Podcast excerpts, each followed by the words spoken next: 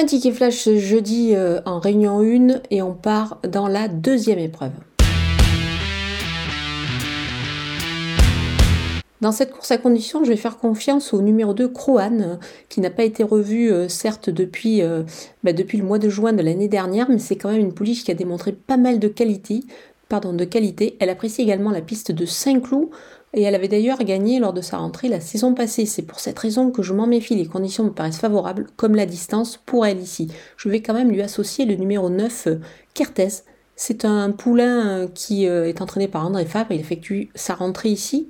Maintenant, il avait bien couru sur cette piste la saison passée, en fin de saison dernière, dans une liste Donc, je pense qu'il est quand même assez affûté euh, d'entrée de jeu.